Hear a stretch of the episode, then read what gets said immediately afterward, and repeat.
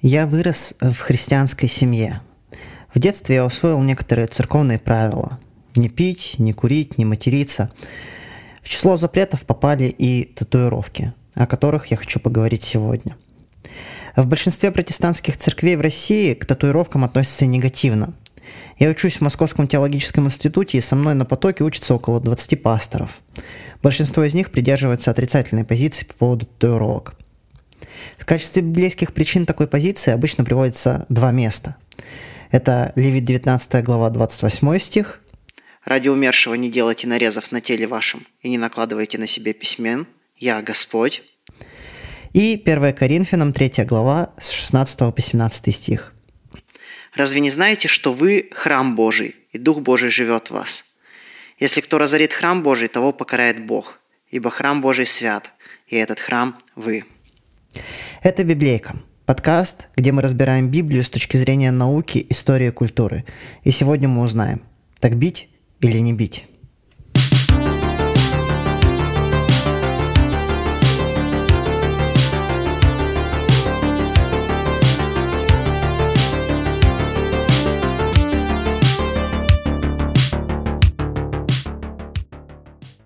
Ради умершего не делайте нарезов на теле вашем и не накалывайте на себе письмен. Я Господь. Написано в книге Левит. Давайте разбираться, что конкретно тут имеется в виду. Начнем с нарезов на теле. Траурные обычаи того времени включали такой элемент, как самоистязание. Люди резали свое тело для того, чтобы привлечь внимание божества, отпугнуть духов мертвых и проявить скорбь более впечатляющим образом, чем простой плач. Скорее всего, запрет был обусловлен связью этого обычая с хананейской религией. Например, в цикле сказаний о Ваале того времени описан траур бога Эла по Ваалу. В тексте говорится, что он избороздил свою грудь словно плугом. Такие сильные порезы он себе нанес.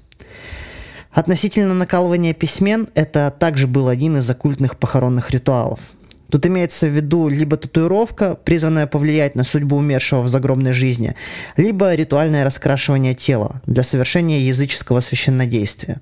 И то и другое – попытка повлиять на суверенную волю Божию и как-то склонить Бога на исполнение своих человеческих желаний. Окей, с историческим контекстом мы разобрались. Давайте посмотрим, какие еще установления книга Левит провозглашает в этой главе. Я остановлюсь на нескольких наиболее любопытных стихах, но вы можете прочитать всю главу целиком, чтобы проверить меня по тексту. Во-первых, давайте рассмотрим стих 19. «Уставы мои соблюдайте, скота твоего не своди с иною породою, поле твоего не засевай двумя родами семян, в одежду из разнородных нитей, из шерсти и льна не одевайся. Это очень интересное запрещение, которое вряд ли кто-то из нас соблюдает. Дело в том, что в древней культуре соединение двух разнородных материалов допускалось только в сакральном, религиозном употреблении. Далее у нас стих 26. «Не ешьте с кровью, не ворожите и не гадайте». Тут тоже любопытная история – во времена патриархов и далее крови приписывались некоторые сверхъестественные свойства. Например, существовали обычаи есть мясо с кровью, чтобы обрести звериную силу. Также кровь использовалась в обрядах гадания и ворожбы для вызова мертвых. Стих 27 говорит нам «Не стригите головы вашей кругом, и не порти края бороды твоей». В книге пророка Иеремии язычники также названы «стригущие волосы на висках», эта практика, вероятно, отсылает нас к предыдущему стиху и также предостерегает от практики принесения волос в жертву или гадания на волосах. В древнем мире волосы, как и кровь, считалось сосредоточением человеческой жизни, поэтому часто использовалось в колдовских обрядах. Какой вывод мы можем сделать из данной главы? Совершенно очевидно, что вся она относится к оккультным практикам того времени. Данная глава, можно сказать, предостерегает израильтян от культурной интеграции с соседними народами. Это установление можно понять. Оно продиктовано тем, что во времена становления Израиля религия была культурообразующим явлением. Народы воевали друг с другом из-за религиозных взглядов. Религия определяла культуру и поведение. Поэтому защита религии выглядит логичной с точки зрения древнего человека. Такие были правила игры, про гуманизм или терпимость не слышали. Поэтому заветы твоего Бога никто не уважал, если ты не отстоишь их силой. По этой причине Бог предостерег Израиль от объединения с другими народами, чтобы люди не перенимали языческих обычаев, которые были несвойственны монотеистической религии. Однако, говорит ли нам это о том, что татуировки запрещены сегодня? Очевидно, что нет.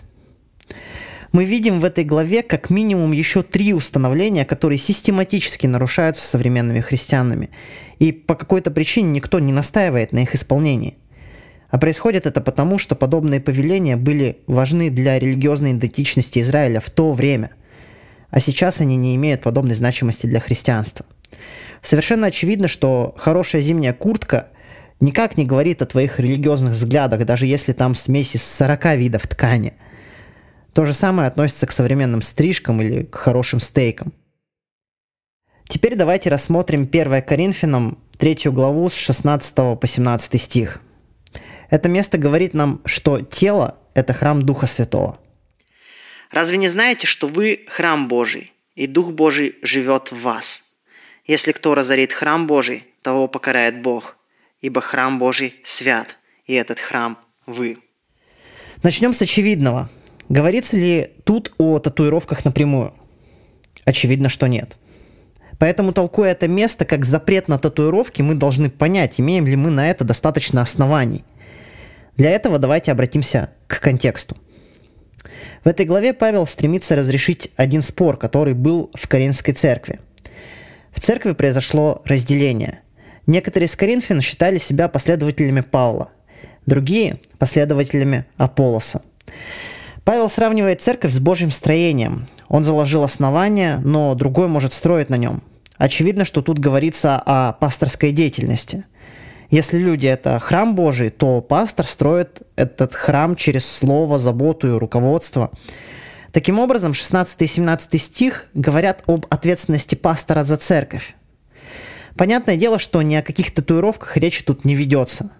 Это совершенно ясно, если читать главу целиком, а не аргументировать одним якобы подходящим стихом. Подобную историю мы увидим в первом послании Коринфянам 6.19. Не знаете ли, что тела ваши – суть храм живущего в вас Святого Духа, который вы имеете от Бога, и вы не свои?» Тут Павел использует символ храма для тела верующего. Но прочитав предыдущие стихи, мы видим, что Павел говорит о греховности блуда, и через этот символ побеждает верующих воздерживаться от этого греха. Таким образом, от этой части библейского аргумента не остается камня на камне. Мы видим, что Павел никогда даже не предполагал татуировки в этих местах Писания – на данный момент мы рассмотрели очевидные библейские аргументы против татуировок и разобрались, что это никакие не аргументы, а попытки выдать желаемое за действительное. Давайте также рассмотрим несколько логических доводов, которые приводят люди в качестве аргументов против тату. Часто защитники запрета на татуировки говорят, что это не духовное желание. Тут сложно не согласиться. Однако макияж, маникюр, желание вкусно покушать, иметь красивый дом или хорошую машину все это не духовные желания.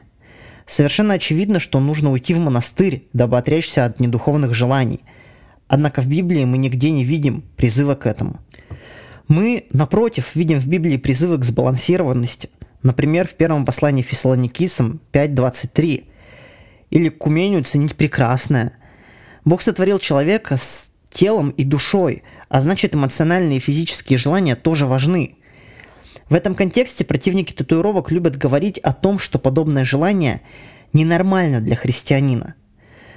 Рассуждая в таких категориях, мы становимся на опасную дорожку. Наша задача в данном эпизоде определить греховность действия, а не его нормальность, потому что нормальность больше относится к устоям определенной социальной группы, чем к богословию.